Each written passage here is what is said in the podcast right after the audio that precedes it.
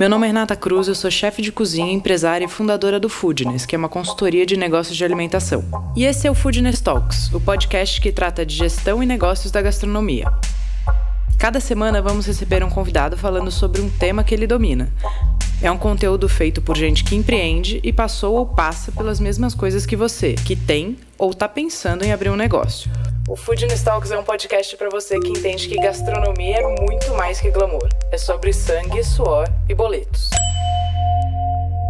A criação de um novo produto, formação de público e o trabalho com varejo são alguns dos aprendizados que Roberto Meirelles, sócio fundador do Quiro, dividiu com a gente nesse episódio do Foodness Talks. Mais um Foodness Talks e dessa vez a gente está recebendo o Roberto Meirelles, que é sócio fundador da Quiro. Beto, bem-vindo. Fala, Rê, tudo bem? Prazerzão tudo estar bom? aqui. Obrigado por me receber. Imagina. Prazer é todo nosso. Beto, me conta uma coisa. Primeiro, conta um pouquinho da Quiro, né? Conta o que é a Quiro e conta como nasceu a marca e o produto pra gente. Claro. Bom, o Quiro, ele é uma bebida não alcoólica, né? E que tem uma categoria ainda bem nova aqui no Brasil, que é o Sweetel. Né? Então, o Quiro é a primeira marca de Switchel no Brasil. E o Switchel... Como é escreve isso para quem quiser pesquisar? S-W-I-T-C-H-E-L. Switchel. Espero ter soletrado certo, mas é, é, é, por aí. E o Switchel é uma bebida à base de, de gengibre e vinagre de maçã.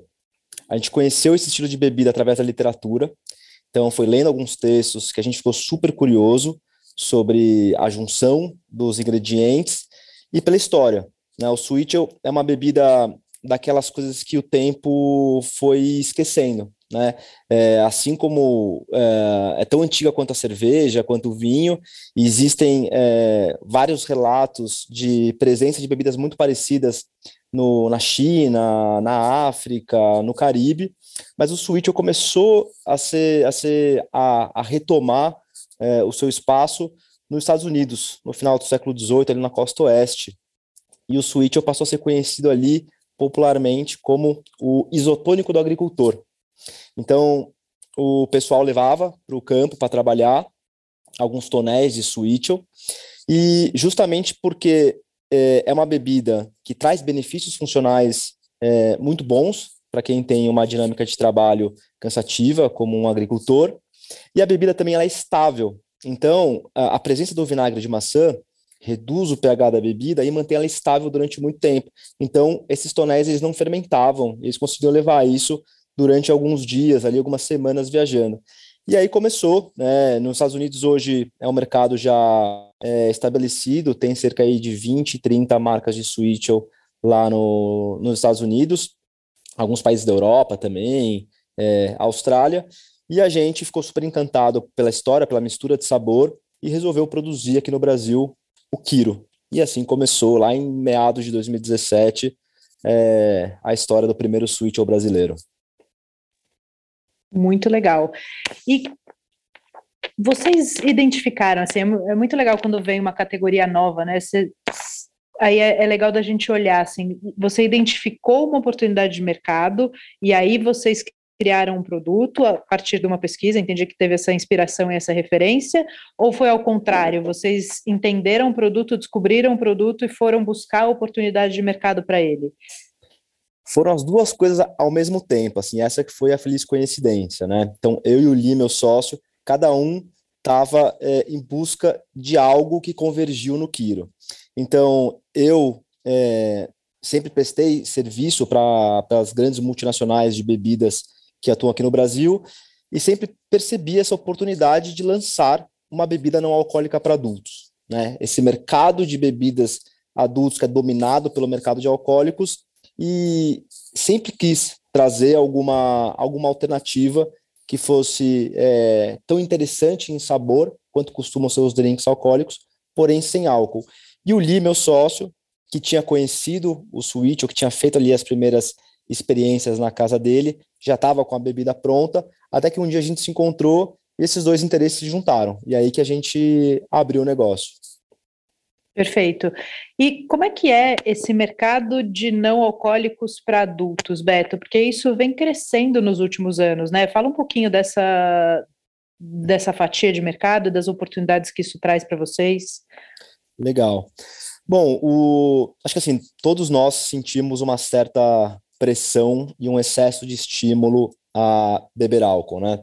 Quando eu falo pressão, é aquele lance, você vai num, num restaurante, vai num bar com os amigos, e quem não pede alguma bebida alcoólica já logo recebe ali uma enxurrada de piadinhas e críticas, né? Ah, você está tomando antibiótico, você está grávida, você está dirigindo, né? Então existe uma pressão social para você consumir álcool e também os estímulos, né? Que vem desde aí da, da máquina gigantesca de comunicação, né? Enfim, todos é, é, a presença que as bebidas alcoólicas culturalmente têm em, em vários momentos da nossa vida e aquele lance, né? Assim, se você recebe uma ótima notícia, você vai comemorar com álcool. Se você recebe uma péssima notícia, você vai afogar suas, suas mágoas com álcool, né? Então, o nosso objetivo, né, e o objetivo dessa ascensão desse mercado, é fazer as pessoas repensarem sobre esse consumo excessivo de álcool. Né? Será que para você estar presente num ambiente social, numa confraternização, numa festa, álcool é a única é, é o único caminho possível? Será que não tem uma maneira de você tomar alguma coisa ali que tenha personalidade de sabor, que tenha camadas de sabor, que seja, que seja intenso, que misture é, picância com dulçor, com acidez, porém não tenha álcool? E esse movimento começou a crescer. Né? É, nos Estados Unidos, teve até uma, uma escritora chamada Ruby Warrington, que ela escreveu um livro que ela cunhou um termo chamado Sober Curious, né? ou seja, o sóbrio curioso. Então foi ela que meio que organizou essas informações assim e foi meio que o pontapé inicial para a formalização desse movimento. Nada mais é um movimento que encoraja um estilo de vida sóbrio é, de pessoas que estão dispostas a reduzir o consumo de álcool. E esse, esse movimento ele foi crescendo bastante. Assim, nos Estados Unidos você tem até é, algumas iniciativas legais, assim como o Dry January, né, ou seja, o janeiro seco, você tem o Sober October, que é o outubro sóbrio, que são meses que as pessoas é, são provocadas a reduzir o consumo de álcool ou cortar, pelo menos durante um mês, esse, é, as bebidas alcoólicas do seu dia a dia. E quando você tenta fazer isso, você vê como é difícil, né? Como é difícil você tirar aquele drinkzinho do, do encontro com os amigos, do final de semana, etc.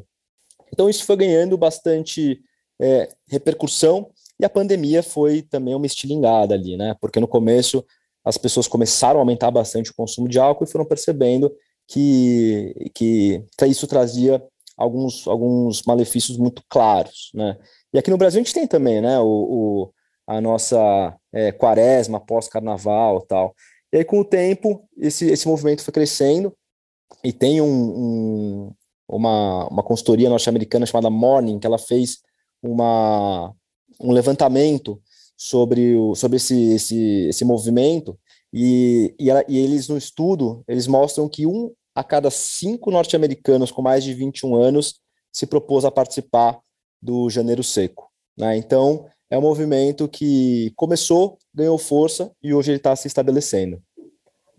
É um, é um número grande, né? Cê, existem dados dizem que os jovens estão é, repensando a relação com o álcool? Beto, tem alguma coisa nesse, nesse aspecto, as novas gerações? Então, esse movimento, ele é muito novo, né? É, então, existe até algumas, é, algumas ambiguidades, assim, enfim, algumas é, contradições, né? Esse mercado, dentro da indústria de bebidas, inclusive, ele é conhecido como o mercado de no and low alcohol, ou seja, as bebidas tá. não ou pouco alcoólicas. Então é engraçado você pensar que dentro das análises de bebidas alcoólicas, agora a gente está medindo também as bebidas não alcoólicas, sendo que essas bebidas não alcoólicas elas já existiam antes. Então esse movimento ele, ele, ele traz um pouco dessa contradição, né? Mas hoje os principais relatórios de mercado globais eles entendem esse segmento como segmento de no and low alcohol, né? E um dos principais institutos que é o IWSR, né, que é do, de, de vinhos e spirits, é, eles projetam que esse, essas bebidas no and low alcohol, elas cheguem a ocupar até 31% do mercado global de bebidas até 2024. Né? Para a gente ter uma ideia, Uau. hoje, é, em 2021, elas, elas representavam 3%. Então, assim, é um mercado que está crescendo, né? É, as cervejas não alcoólicas, né, como eu falei, a pandemia deu essa estilingada e o mercado de cerveja não alcoólica também cresceu muito nos Estados Unidos, né? Então, é, hoje, merc esse mercado de bebidas de cervejas não alcoólicas chegaram a quase 35% do mercado total de cervejas lá, né, que seria quase 2 bilhões de dólares em, em 2020. Então, assim, é uma, um movimento rápido, que rolou tudo muito depressa, né? Só que hoje a gente tem dados basicamente dos mercados internacionais, né? No Brasil é muito difícil, é muito difícil achar essas informações. E, enfim, as circunstâncias atuais ainda atrapalham um pouco o levantamento de informações, de dados, enfim, de busca por, por comportamento de, dos consumidores, né? Mas uhum. já é algo bem relevante no caixa e na, na, na ponta da caneta das grandes multinacionais. Sim, e para donos de negócio, né? Pra, a gente tem muitos ouvintes aqui que são donos de bares e restaurantes. É, prestar atenção nisso, assim como ficou mandatório você ter itens vegetarianos, veganos, é, você ter itens, você também oferecer itens que não tenham álcool, mas te entreguem sabor e alguma variedade, algum, alguma funcionalidade, eventualmente, até dependendo da proposta de valor da casa, é, você acha que é um caminho também de, de mercado, de uma, de uma demanda da, dos clientes? Então, Rê, eu acho isso super importante. Né? É, normalmente, a gente entende que no restaurante os protagonistas são as comidas, né, os alimentos, e as bebidas alcoólicas. Isso eu estou falando mais de restaurantes é, é, noturnos, assim, né? não estou falando das casas de bem-estar, de orgânicos, etc. Assim, estou falando mais de um, contexto de, de boemia, de socialização, né? E, poxa, um chefe vai lá, pensa super bem no, no, no, prato, na comida, na entrada, nos ingredientes, etc. E aí o cliente dele vai lá, comer esse prato, ele vai e ele não quer beber álcool. Ele vai harmonizar, poxa, com, com refrigerante, sabe? Ou com água com gás, assim. Ou seja, quais são as possibilidades de não alcoólicos que podem somar a essa experiência? E foi acreditando nisso que a, a estratégia inicial de Kiro foi focada em bares e restaurantes. É, lá em meados de 2017, o nosso, nosso primeiro objetivo foi entrar nas casas mais legais é, aqui de São Paulo. Primeiro porque era uma bebida nova e uma bebida complexa, então a gente acreditava que os, os chefes e as chefes de cozinha iriam compreendê-la com mais facilidade, né? E a gente também teria ali a força de venda dos garçons e garçonetes, que são super importantes, para ajudar a contar um pouco a nossa história. Isso deu muito resultado, assim. A gente teve... para formar público, né? Porque é um produto no... inovador que não que não tem um público formado, então você ter essa, essa força também para a construção de imagem é importantíssimo, certo? Exatamente bares, restaurantes, assim, no, no começo, o nosso principal cartão de visita eram os bares, restaurantes que a gente estava presente, assim, tiveram alguns chefes que foram super importantes para a gente. A Paula Carrossela, nunca tinha ouvido falar de suíte, eu mal conhecia Quiro, abriu as portas do Arturito, do Laguapa, a Renata Vanzeto, a Helena Riso, no Mani, no Manioca, assim. Então, essa estratégia, ela funcionou, porque as chefes, elas entendiam a bebida e entendiam a importância de você, de você trazer uma bebida interessante, complexa, queria somar a experiência do restaurante, né, e não servir é, uma bebida ou né, cheia de, de, de ingredientes é, aditivados, né, químicos, com excesso de açúcar, etc., que não contribuiria para a experiência sensorial ali no restaurante. Então, sim, eu acho super importante ter essa preocupação, porque como o número de pessoas que está bebendo é, é, está diminuindo, o consumo de álcool aumenta, provavelmente os ouvintes vão receber esse tipo de, de cliente no restaurante e é importante estar preparado para recebê-los. Muito legal. Roberto, e me conta uma coisa, em termos de estrutura de negócio, né? Porque vocês têm um, um negócio que, querendo ou não, está dentro do, do food service, né? É uma bebida que, que entra nessa categoria. Você atende é, muito mais B2B do que B2C, certo? É, sim. A estrutura de vendas para B2B é maior. Tá. E aí, qual que é o, o, formato de negócio que vocês criaram, assim, a estrutura, vocês têm uma fábrica e vocês produzem isso, essa produção é toda terceirizada. A gente vem falando aqui de muitas oportunidades e modos de construir um negócio, porque às vezes a gente acha que a gente precisa fazer tudo, né? E muitas vezes é mais interessante a gente terceirizar uma parte do business, como a, a fabricação, por exemplo, e focar naquilo que a gente é bom como relacionamento, como posicionamento de marca, construção de imagem. Então, queria que você contasse um pouquinho da estrutura de negócio de vocês. Legal. É, que bom que você trouxe isso, assim, é um detalhe importante sobre Kiro, né? É a gente que fabrica, a gente tem produção própria. Então, a gente montou uma fábrica de Switchel em Atibaia, em São Paulo. E essa decisão é, no início, quando você pensa pela, pela, perspectiva de negócio, ela pode não ser é, a decisão é, mais intuitiva, né? ainda mais vindo de pessoas que não tinham experiência alguma com, com parque industrial. Mas para a gente foi super importante. Primeiro, porque não tinha nenhuma fábrica de switch no Brasil. Então, as estruturas de terceirização que tinham, elas eram muito grandes, elas eram muito mais complexas do que a gente precisava, assim é, se, seja uma cervejaria ou enfim, ou as grandes terceirizadoras. Então a gente teve que desenvolver o nosso próprio método de produção. E segundo, porque é, um dos pilares mais importantes de Kiro é de fato a relação com os nossos fornecedores. Né? Então, hoje a gente tem, por exemplo, o selo de agricultura familiar. A gente compra os nossos insumos é, da Cooperapas, aqui no extremo sul de São Paulo. A gente tem ingredientes que vêm da Amazônia, é, é, da Amazônia, desculpa, a gente tem é, algumas sementes que são super específicas e não são tão fáceis de encontrar assim. Então a gente queria estar próximo desses fornecedores e a gente entende que a fábrica é uma maneira de, de, de estar por perto do produto, de todo o processo de produção e que isso faria diferença no dia a dia. E durante a pandemia, a nossa fábrica foi super importante, porque a gente teve uma velocidade muito rápida para a inovação. Então, é, quando os bares e restaurantes fecharam as portas, a gente teve que, que, que encaminhar o nosso negócio para a pessoa física.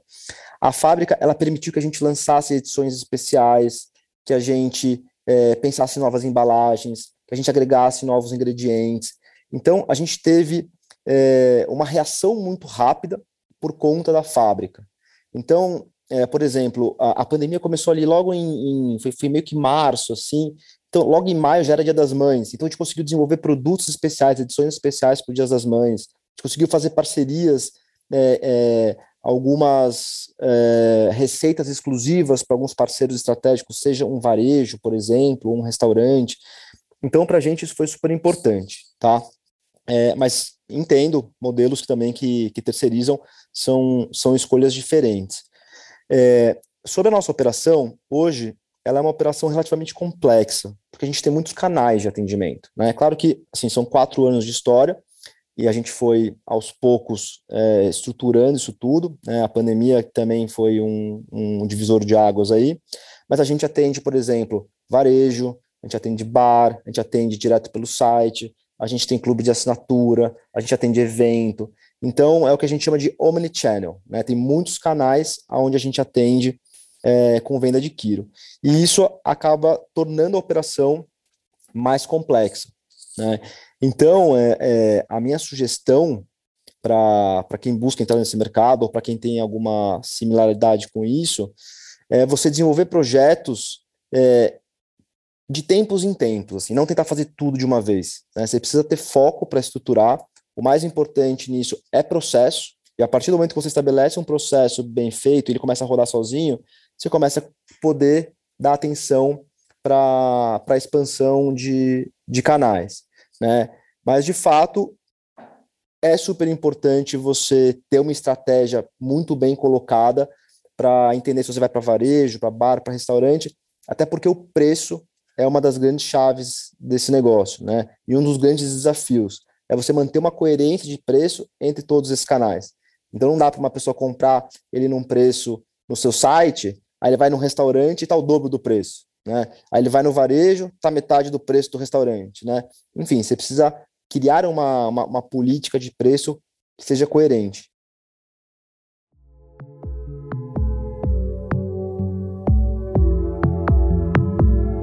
E você que não perde um episódio do nosso podcast, precisa conhecer o Foodness Core. O Core é a plataforma de assinatura do Foodness. Funciona como um Netflix. Você escolhe uma assinatura mensal ou anual e tem acesso a todos os nossos cursos e conteúdos, além de material para download, encontros online e ao vivo. O Foodness Core é a comunidade de troca, suporte e estudos para os empresários, gestores e donos de negócio do ramo de alimentação. Eu espero você no Core. E você que é ouvinte do nosso podcast, sempre tem benefício.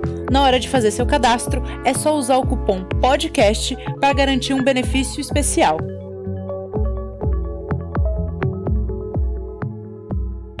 Fazer do que parece, porque aí você coloca a parte de frete, enfim, toda, toda etapa de logística, tudo. Então, o foco inicial e, e, e definir bem as suas estratégias é super importante. Beto, você acha que experiência aí no mercado de, de multinacionais de bebidas é, foi fundamental para você, inclusive, saber fazer todas essas escolhas, né, e pensar esse posicionamento, desenhar a parte estratégica, inclusive fazer essa escolha entre terceirizar ou produzir? Então, eu acho assim, é, felizmente, o universo alimentar ele passou por uma pequena revolução recente, né? Uhum. É, de 10 anos para cá, isso estou falando muito de observação, né? Não tenho nenhum dado científico para comprovar meu discurso, é muito é, a, a minha sensação. As pessoas passaram a reparar muito mais no que elas estão botando para dentro do corpo. Né? Acho que desde a da discussão a respeito de orgânicos, é, os chefes de cozinha se tornaram verdadeiras celebridades, né? É, lembro que quando eu estava aí nos meus 15, 13 anos, não era comum você, você ter como ambição se tornar chefe de cozinha. Então, acho que houve um movimento super legal, muito uhum. importante, que de alguma forma contribuiu muito para iniciativas como o Quiro, que se propõe a, a, a, repensar a forma como a gente se alimenta. Né? Então, o meu contato com essas multinacionais foi super importante para eu também entender um pouco o aspecto de negócio, sabe? Entender Perfeito. um pouco a questão dos números, a questão burocrática, que isso é super importante num negócio como o nosso, né? A famosa planilha de Excel, ela é super importante. Então, assim, não basta ter uma ideia muito boa, ter uma convicção, é, um produto muito bom nas mãos. Se a parte é, formal, burocrática e processual não caminhar tão bem quanto a parte criativa e de desenvolvimento, a, a coisa colapsa. Então, a minha experiência profissional trouxe essa disciplina, né, de tentar equilibrar um pouco aí razão e emoção, olhar um pouquinho o, o, o, o resultado dos números, para que a gente conseguisse dar um passo depois do outro, sem dar um passo em falso. O Beto, agora falando em, em termos de construção do Quiro, né? Vocês têm uma, têm uma marca muito forte relacionada a propósito, princípios, um posicionamento. Então, da onde veio isso e quais são os mercados onde vocês têm mais fit? Então, assim, o mercado de wellness, o mercado de funcionais, aonde vocês se, se posicionam? Não vou nem perguntar posicionam, porque eu acho que vocês têm uma gama maior aí de, de de posicionamento, mas queria que você entrasse um pouquinho nisso, sabe? Com quem Sim. que a marca se relaciona. Legal, Rê. Essa questão do, do ESG, né, que fala-se muito sobre isso hoje em dia, né, que é você estruturar uh, uh, os princípios de impacto do seu negócio dentro do, do, do, próprio business, né? Isso, isso sempre foi uma premissa desde o início. Nosso objetivo com o Kiro era criar uma empresa que, através do seu sucesso, contribuísse para a prosperidade do sistema alimentar brasileiro. O sistema alimentar brasileiro ele é muito importante para nossas estruturas sociais, econômicas, políticas, culturais. E eu sempre acreditei que o mercado não precisava mais de uma bebida sem alma, uma bebida sem história, uma bebida que tenha é, como, como grande é, princípio é, as vendas em si e não é, o entendimento desse ciclo que é bastante complexo e importante para o nosso país. Então, assim, desde o início, a gente teve os nossos fornecedores, né, muito bem estruturados, né, foi um trabalho, assim, é muito mais difícil esse caminho, né, é muito mais fácil você ir lá num, num grande produtor de gengibre, aí um latifundiário, já está com tudo certinho, do que você trabalhar com os pequenos, onde você precisa auxiliar coisas simples, assim, desde emissão de nota fiscal, estrutura de frete, assim, porém, o impacto, ele é, ele é muito visível, ele é muito real. Isso tudo... A primeira disso que você está falando, a primeira coisa dentro da estruturação de marca foram os propósitos. Exato. É assim, é, o que, que, era, é... o que era maior do que a marca, eventualmente, né? Porque a, a, busca do impacto ela é muito maior do que, do que o produto, do que a marca. Sim, isso, isso era, uma, era uma premissa para a abertura do negócio. O Kiro se posiciona hoje muito mais como uma bebida de uma bebida boêmia. É muito mais uma, uma bebida para o bar, para o restaurante, para o show, para o encontro com os amigos. Seria sim um caminho mais óbvio a gente por exemplo, você pega as fotos de Kiro. As fotos de Kiro, elas são todas é, galera, gente brindando, aquela luz mais dura, uma coisa mais de noite. Seria sim um caminho mais óbvio a gente ir para o lado da, da fazenda, né, do campo, é, da, da madeirinha tal. Agora, eu acredito que essas coisas elas são elas são complementares assim é, não é porque eu estou atuando na noite não é porque eu estou trabalhando com, com o público é, urbano que a preocupação de toda a cadeia de produção não deve existir. Né? Uhum. Inclusive, eu acredito que meu público também tem essa preocupação. Né? São pessoas que, que entendem que é importante você saber um pouquinho da, da origem, quer saber um pouquinho mais da empresa para além do produto. Né? Então, assim, isso sempre foi muito presente. Recentemente, Kiro se tornou uma empresa B, do sistema B, que é uma, uma auditoria global que certifica justamente o impacto. O grande objetivo do sistema B, assim, tem muitas empresas muito legais que são certificadas pelo sistema B, inclusive acho que é um, é um ótimo selo para você ficar de olho, assim, quando você vai consumir alguma coisa. Que ela tem como objetivo avaliar se a empresa está caminhando lucro e impacto juntos. Né? E o que é difícil do, do sistema B é que para você conseguir essa, essa certificação, não basta você ser muito bom em um dos pilares. Então, por exemplo, é, todo é, todo meu insumo, todo meu lixo ele é reciclado. Né? Isso não basta. Ah, todo, todos os meus insumos são orgânicos. Isso não basta. Você precisa pensar sobre todos os aspectos da empresa, todos têm que, têm que atingir uma nota mínima para você conseguir essa certificação. Então, e a, e a, gente conseguiu isso muito rápido. O nosso processo de, de certificação B foi rápido justamente porque a empresa já estava estruturada desse modelo. Então, a gente não entende muito esse G. Isso nasceu dentro, dentro do, do propósito da empresa. Exato, né? é estrutural. Assim, a gente não, não, não utiliza isso necessariamente como ferramenta de marketing, de, de comunicação, até porque a gente nem comunica tanto isso, assim, porque é muita coisa para falar, mas é algo estrutural. Saca? Assim, é mais importante do que você pensar assim, é, poxa, é, compre um quilo que eu vou doar um estojo de lápis para um agricultor.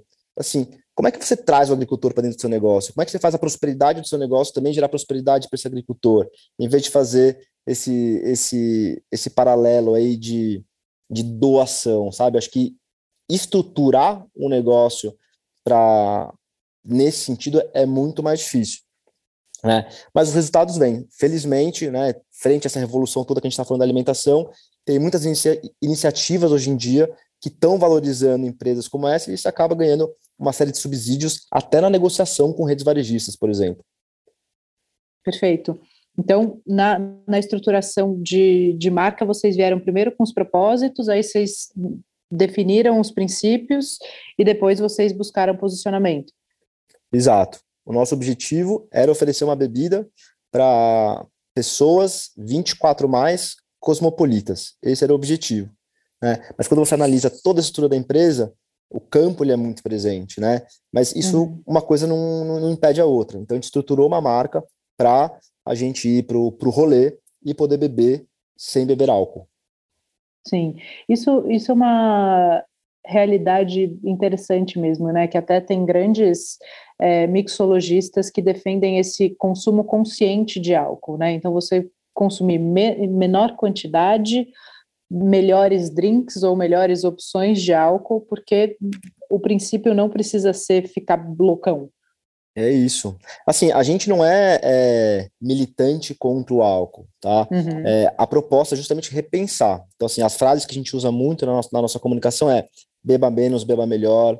A gente usa muito beba como se houvesse amanhã, sabe? Então, beleza, quer Sim, se divertir, é quer dar um rolê? Beleza, manda bala. Mas não esquece, cara, que amanhã as coisas seguem, né? E o universo dos alcoólicos também é um universo muito rico em sabor, em história. Né? Quando você vai numa visitar uma destilaria, destilar, é, visitar uma vinícola, tem muita coisa muito legal ali, tem muito conhecimento em torno dessas bebidas, né? Que não precisa ser descartado. A questão é Sim. como é que você traz isso para sua vida de uma maneira que não prejudique o, o, o, seu rendimento profissional, suas relações familiares, suas relações afetivas, é, enfim, não bote a vida de ninguém em risco, sabe? Então, assim, é um pouco esse lance de, sim, maneira, segura a onda, aproveita. Tanto que Kiro, inclusive, tem algumas edições alcoólicas. Só que a gente tá. trabalha com a gente trabalha com baixa graduação alcoólica. Né? Então a ideia é muito mais assim, por exemplo, a gente tem uma latinha de Kiro com gin. A ideia é trazer o gin para que ele some sabor, que adicione camadas aí de aromas, etc.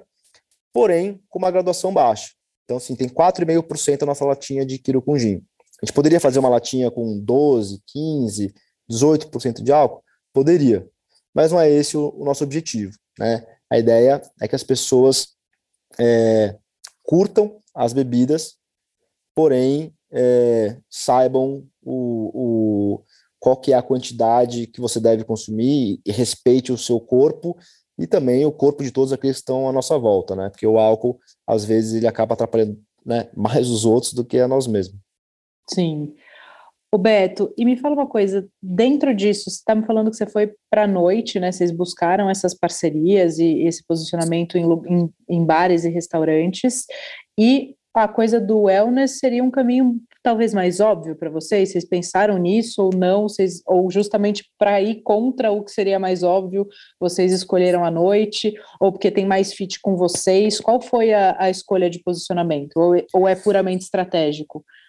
É, assim, eu acho que uma, uma, um alimento, uma bebida, acho que uma empresa, quando faz um alimento, faz uma bebida, é, é uma premissa que esse alimento ele vai ser bom para você, né, de alguma forma. É uma premissa que aquilo vai ser de boa qualidade. Então, Kiro é uma bebida extremamente funcional. Né? Uhum. A gente não tem conservante, não tem estabilizante, não tem corante, a gente não tem nenhum tipo de correção na receita, seja em cor, sabor, aroma né, é só a união desses ingredientes. E Kiro é feito com ingredientes que são muito saudáveis. Né? O gengibre ele é termogênico, ele acelera metabolismo, ele acelera a circulação. O vinagre de maçã é um baita do ingrediente. Né? Muitas nutricionistas. É, ele teve um boom recente também que as pessoas começaram a tomar aquele, uma, uma, uma colherzinha de vinagre de maçã logo pela manhã, porque ele controla colesterol, ele contribui para dar o do corpo.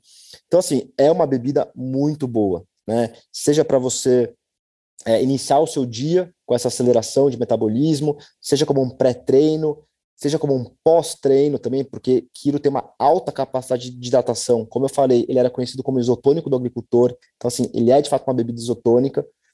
Só que todos esses aspectos funcionais, todos esses aspectos estão ligados aos benefícios e qualidades, para nós é uma premissa, assim, sabe? É... a gente espera que cada vez mais o mercado é, não precise ficar divulgando essas coisas assim, tipo, que você possa de fato ir ao mercado e comprar um produto sem ter que ficar lendo as, as letrinhas pequenas do rótulo, sem ter que ficar investigando se aquilo que está dito ali de fato é real ou se tem aí né, algum, algum corta-caminho, enfim, alguma coisa para facilitar a, a divulgação dos benefícios do produto sem ele de fato entregar aquilo. Então, é, além desses benefícios funcionais e, e também essa questão toda com o agricultor, é, a gente tem isso como, como, né, como back-office do negócio, assim, mas a gente optou por comunicar estrategicamente a questão da, da confraternização da noite, porque é aí que a gente acredita que tem, de fato, uma grande oportunidade de mercado. Né? Você trabalhar com adultos e oferecer bebidas não alcoólicas para eles. Tá, e aí você quando você mira nisso, tem um trabalho de formação de comunidade, de entendimento de estilo de vida para você aumentar a capilaridade, aumentar ou criar o desejo eventualmente? Eu acho que tem um processo muito de educação nisso tudo, uhum. né? Acho que é, o universo da alimentação como um todo tem passado aí por um processo de reeducação do consumidor e, e esse é um grande dos nossos, esse é um dos nossos principais desafios de comunicação. É, primeiro, a gente está pedindo para as pessoas, as pessoas beberem vinagre, né? E que é um ingrediente que não tem essa cultura aqui no Brasil. Aqui no Brasil, o vinagre ele é um tempero de salada e ponto. Né? Você vai para os Estados Unidos, para a Europa, assim, outros mercados, na Ásia, muito também. É, o vinagre ele está presente em vários tipos de alimentos e bebidas, inclusive. Assim, né? Você tem um mercado de drinking vinegars nesse, em outros países. Aqui não é uma coisa que nossa cultura está tá, tá acostumada, então existe esse trabalho. E, de fato, de dentro desses movimentos todos sociais que estão rolando, a gente contribuir para que as pessoas elas tenham é, uma alternativa é, que seja não alcoólica, mas que, tem, mas que seja tão interessante quanto costumam ser as bebidas alcoólicas. Então, é nesse processo de, de educação que a gente vai trabalhando. Assim. Então, é, um dos, dos, dos dois pilares que, que definem a nossa comunicação, o conceito que a gente usa é o de sabor e saber. Que é muito legal pensar nisso, assim, são duas palavras que têm a mesma origem etimológica, elas vêm da mesma raiz. É louco você pensar como sabor e saber estão tão ligados historicamente, né? Ou seja, algo que é gostoso é algo que tem conhecimento.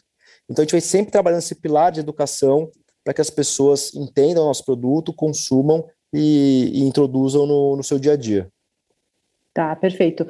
E agora falando, acho que a coisa do produto, né, da, da estruturação, de como vocês pensaram, da, até da, da formulação, tá super clara. Eu queria entrar um pouco na parte de business mesmo, sabe? Do, do posicionamento de marca de vocês e de como vocês criaram isso.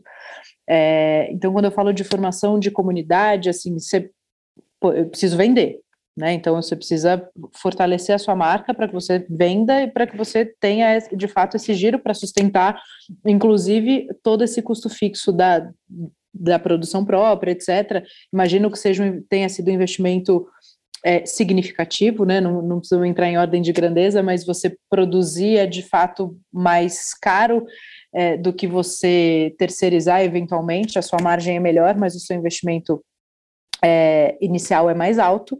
Então, como é que vocês pensaram isso em, em termos de estratégia de marketing mesmo para entrar no mercado falar, bom, a gente precisa criar uma comunidade, a gente está entrando num segmento que é super novo, que tem aí um monte de propósitos, princípios, valores, e eu preciso formar esse público antes, né? Então, quais foram é, as as pontas estratégicas que vocês escolheram, ou as sementinhas estratégicas. Tem, acho que uma das coisas que eu conheço e a gente pode trazer até foi a banca em Pinheiros, né? Que vocês construíram. Você podia falar um pouquinho dela, porque aqui a gente fala muito com donos de negócios ou pessoas que estão construindo é, ou já têm negócios e tudo que, que a gente traz em termos de aprendizado, história, é, incentiva, estimula ou até cria é, novas oportunidades para esse segmento. Eu acho que isso é o mais legal do podcast. Então, queria, queria entrar agora um pouquinho nessa parte de, de negócios mesmo do Kiro, sabe? Legal. Então, o nosso objetivo inicialmente era então estar presente na, na noite, né? Uhum. Então, a gente definiu estrategicamente alguns restaurantes e bares que colocariam a gente nesse lugar. Então eram, eram negócios que, que existiam, que tinham uma sinergia de valor com aquilo que a gente queria para o nosso posicionamento. Né? Então, por exemplo, é, os restaurantes da, da Renata Vanzetto, né, uhum. o Megusta, na época o Ema, são restaurantes que eram exatamente é, aquilo que a gente imaginava de contexto de consumo. Então, Eles atendiam foi... o público-alvo que vocês miravam também. Exato, o público-alvo e o contexto de consumo. Exatamente. E outra coisa importante foi eventos. Né? Os eventos foram fundamentais para a gente. Os eventos eram super importantes por dois motivos. Primeiro, pela questão do posicionamento. Então, a gente está ali numa festa, né? a gente está num, num, num, num, encontro, etc. E também a questão da experimentação. Tá. Para um negócio como o nosso, a experimentação era super importante. E a gente sempre confiou muito no sabor de Kiro. Então a gente uhum. queria que as pessoas provassem. Perfeito. Então, mais do que a gente falar que era bom, as pessoas iriam provar, iriam entender que a bebida de fato tinha as características para inserir você dentro desse contexto de confraternização. Então, esses foram os principais caminhos iniciais definidos por nós.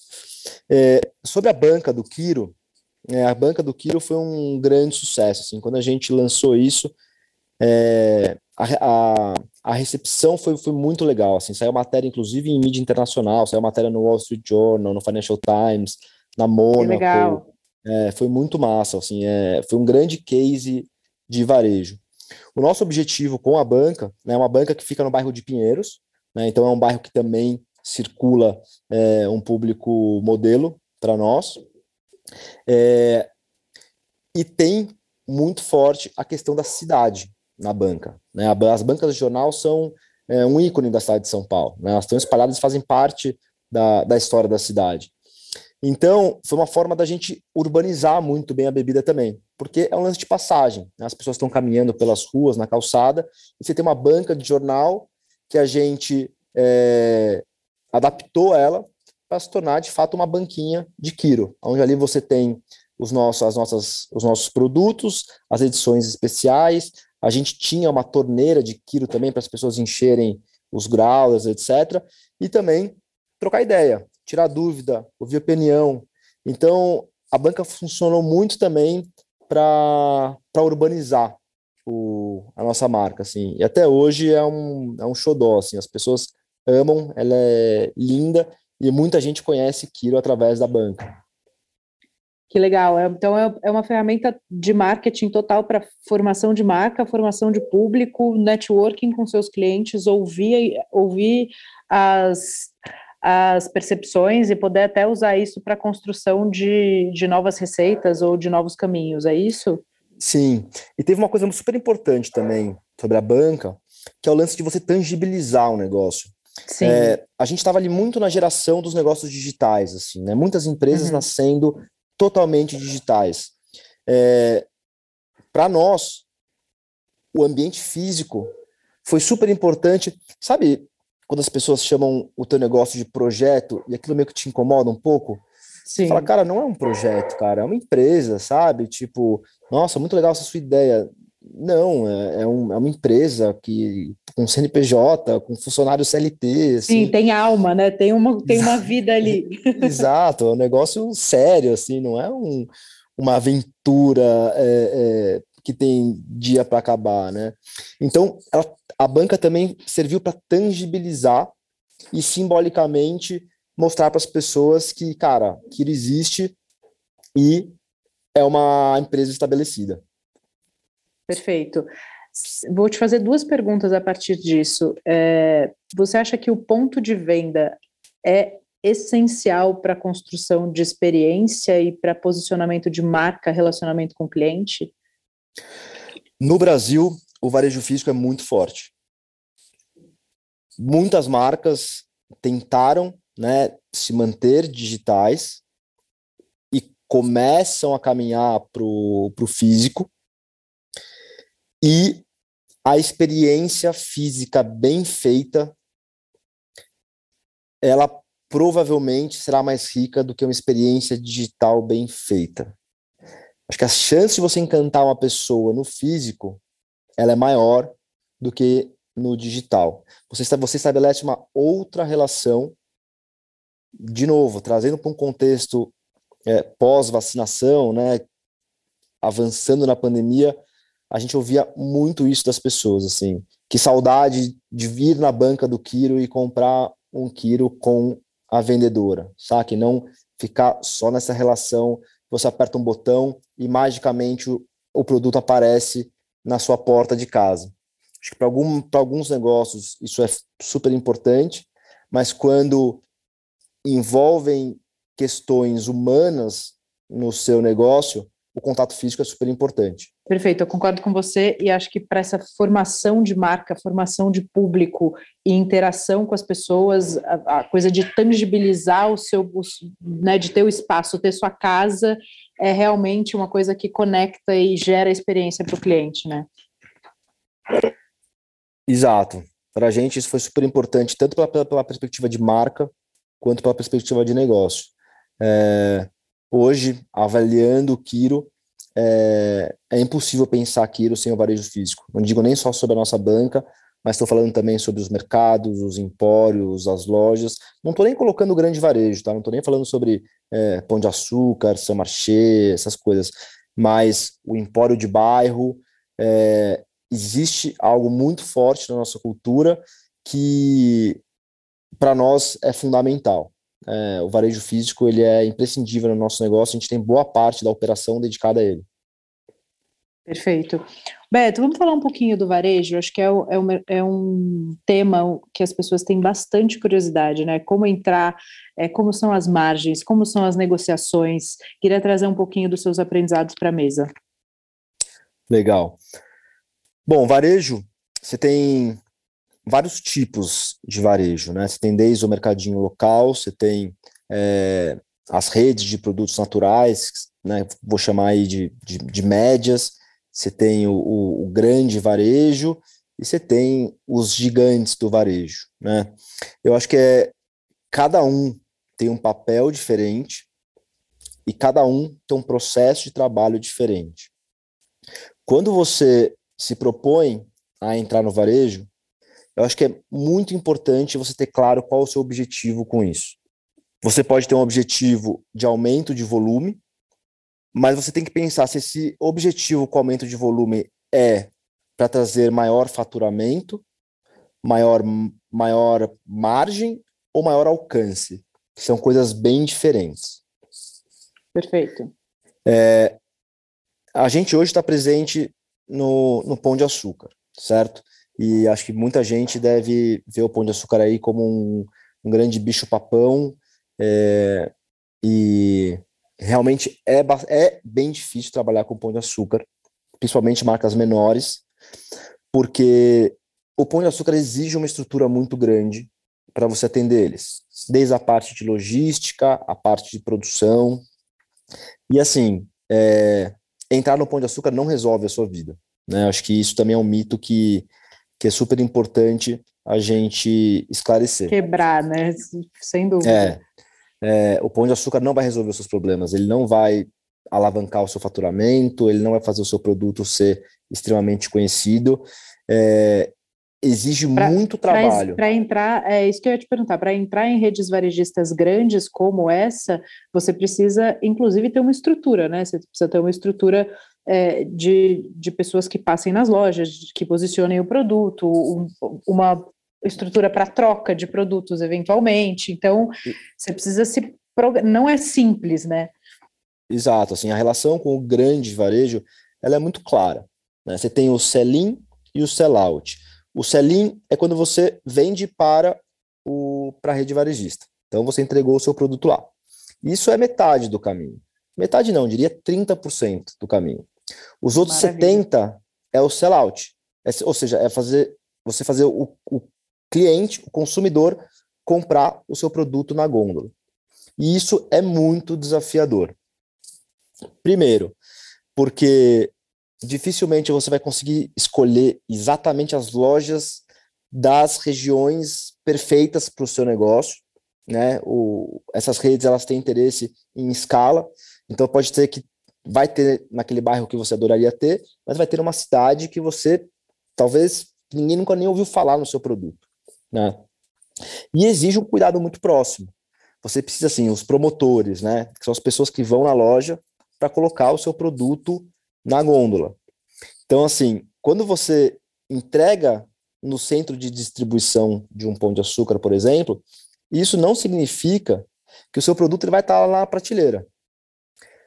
Se você visitar um estoque de um, de um supermercado, você ver que é um caos, assim, é muita coisa, é muita gente, é muita marca.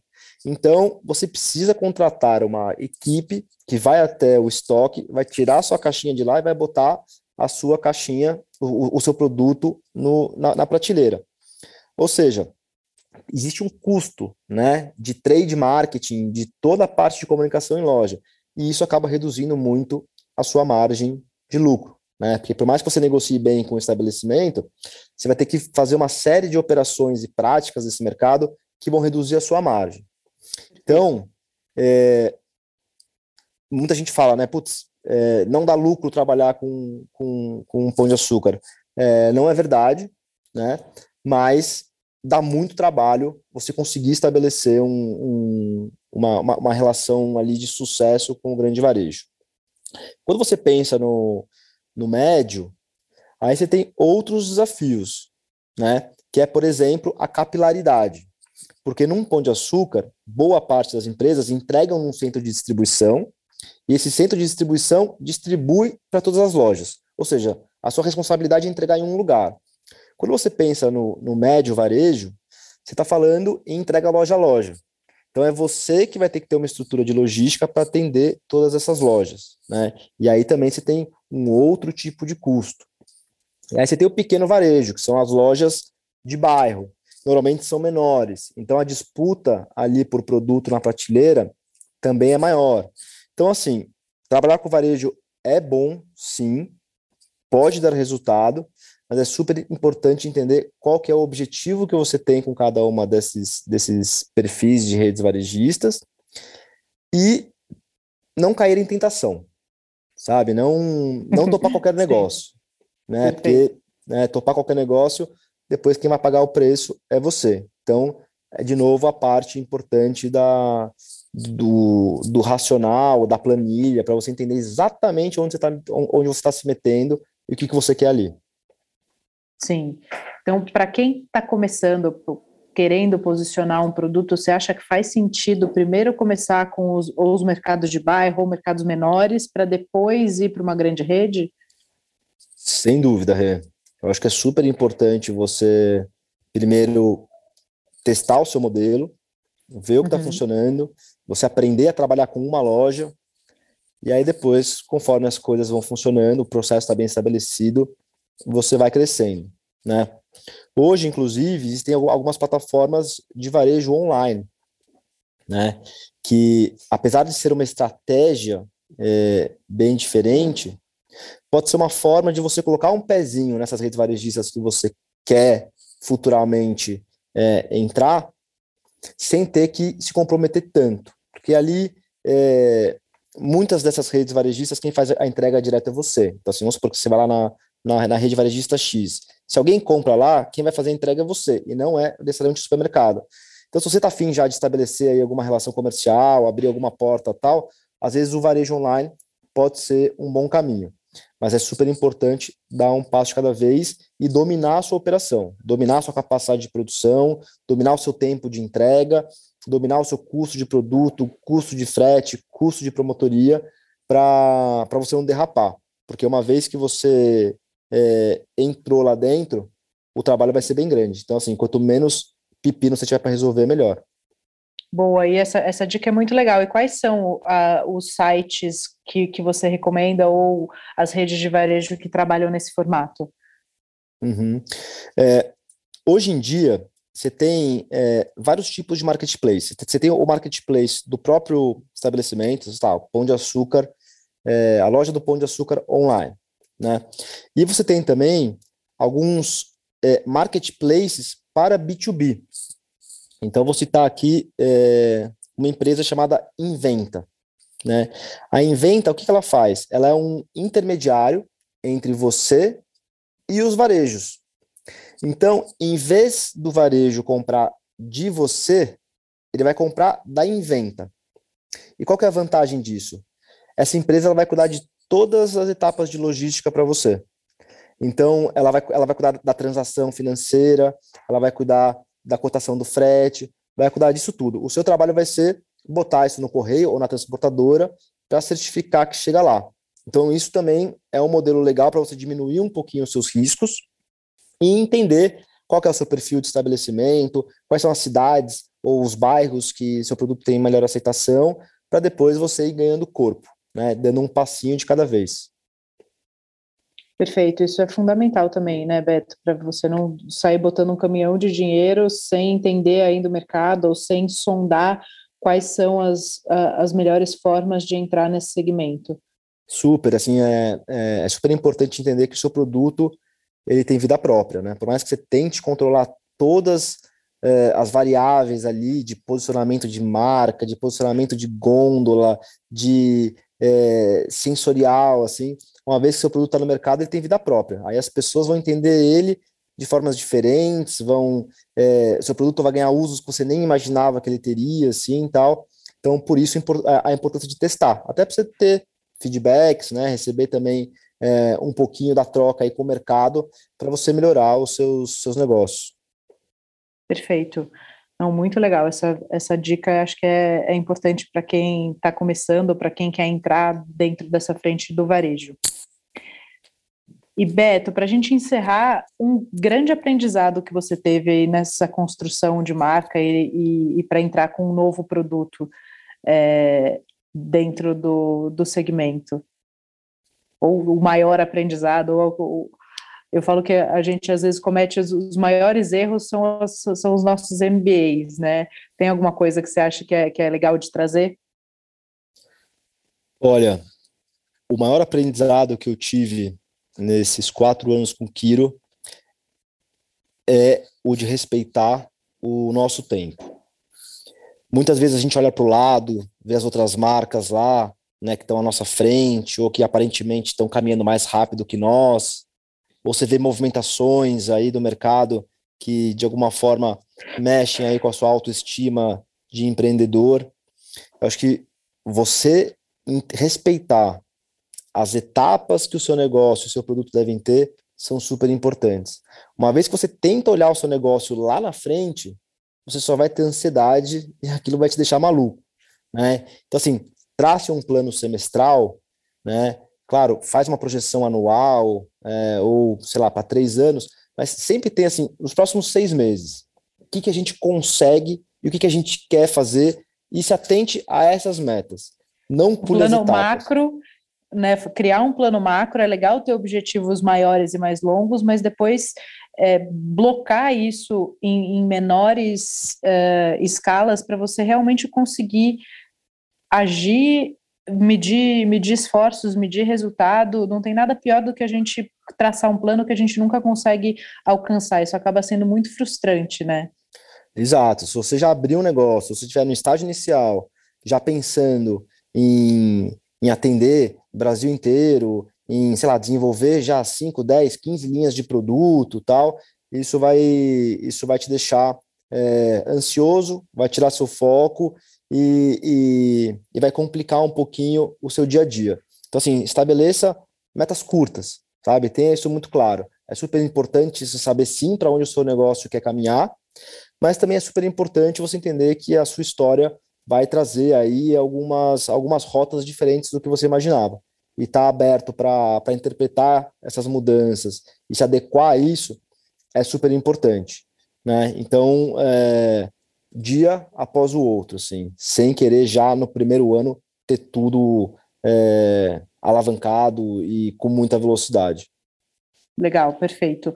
Beto, para quem quiser trabalhar com Kiro, quiser ter Kiro dentro do seu mercado, dentro do seu restaurante, como é que eles encontram vocês? A gente tem as informações em www.bebakiro.com. É, se quiser mandar uma DM também no Instagram, arroba Bebaquiro, a gente responde também já encaminha para para comercial ou por e-mail, comercial arroba bebaquiro.com.